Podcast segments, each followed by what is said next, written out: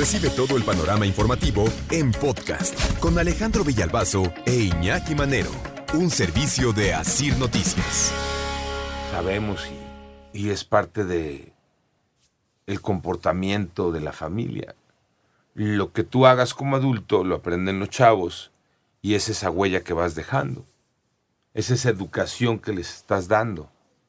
Son los valores que les enseñas, el comportamiento que les demuestras. Y entonces, pues los chavos vamos agarrando este, pues esas mañas de los papás. Claro, son espejos. O incluso cuando viene una separación de papá-mamá, ¿no? Sí. Creo que uno de los eh, principales puntos, sobre todo de aquel lado, ¿no? Eres igualito a tu padre. No, sí. Pues sí, ¿no? Pues Sí, sí, sí. Ah, ¿Con alguien te identificas más? Finalmente, este, pues vas agarrando de uno o de otro, este, comportamientos, para bien, para mal. Sí. Y si aquí ya nos vamos, no solamente a hablar de, este, cuando hablamos de educación, no estamos hablando de, de matemáticas, geografía, química, no. Es de, de la educación en casa, ¿no? Tirar basura en la calle, respetar señalamientos de tránsito, respetar a la autoridad, respetar al vecino. El civismo. Educación cívica, ahí en tu casa, que se puede reforzar en la escuela, Totalmente. que se reforzaba muy bien en la escuela cuando existía la clase de educación cívica. Mm, Desapareció esa clase de educación. Hace años, eso sí, ¿eh? no, no es actual. Desapareció hace años y se fueron muchos valores a la basura. Dicen ahora los especialistas, hay que recuperar esos buenos hábitos desde la casa, para no tener el inicio ahí de la crisis educativa. Hubo un encuentro de Coparmex, allá en Nayarit, y los expertos en ese encuentro de Coparmex hablaron sobre la falta de políticas públicas que incluyan a padres de familia, a las empresas, para que se pueda garantizar que papá o mamá tengan mayor tiempo o tiempo de calidad con los hijos. Eh, Luego no es hablar de, de cantidad, sino de calidad, ¿no? Puedes estar todo el día, pero ausente, sobre todo ahora con las tecnologías. Puedes estar ahí al lado en la casa, nada más que tú estás con el teléfono y por lo tanto los chavos están con el suyo Cada quien en lo suyo. Y no hay plática y no sabes y no conoces Y no revisas de la vida de tus hijos. Claro. Si no estás ahí. Oye, ve la tarea o con quién está chateando. ¿no?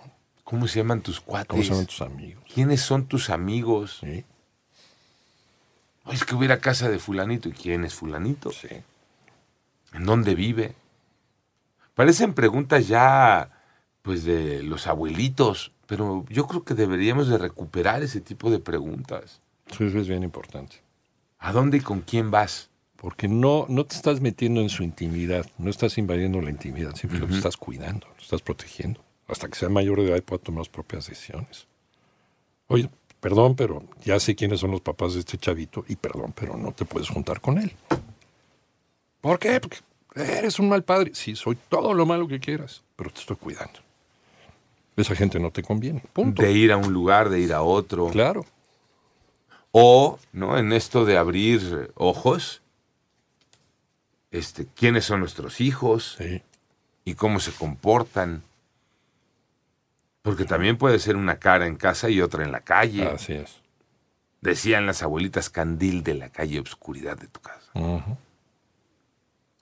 Dijeron los expertos en este Encuentro Nacional Coparmex 2023 que hay que entender que la responsabilidad de la educación de los niños está en la casa, no recae en la escuela ni en los maestros. Por ejemplo, el fundador de la organización Bitácora Social, Otón García Silva, habló sobre la formación de los niños, esa que comienza con lo básico y de la mano de los padres de familia. Sencillito, atender una indicación vial.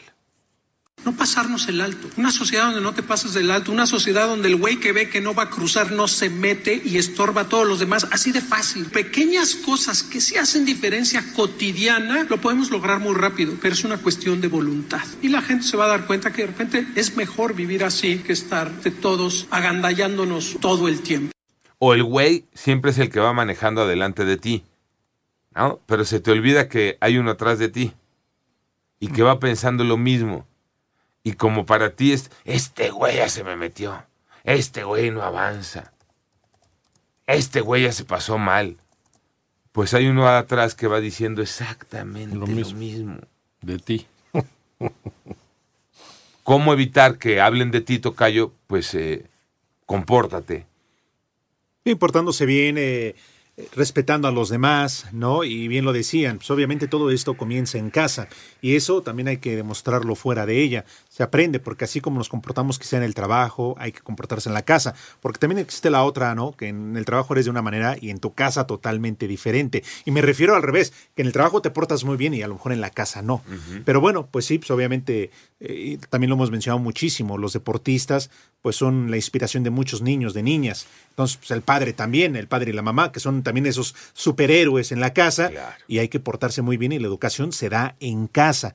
Pero, pues bueno, por eso hay que estar muy pendientes de ellos. No nada más hay que eh, hacerlos, porque hacerlos pues, está toda madre, ¿no? Bien rico. Pero hay que cuidarlos y hay que educarlos. Creo que pusiste la palabra clave en todo esto, ¿no? Los superhéroes. Siempre los papás vamos a ser, o los nuestros fueron nuestros superhéroes. Entonces hay que comportarse como tal para que los nuestros también sean superhéroes.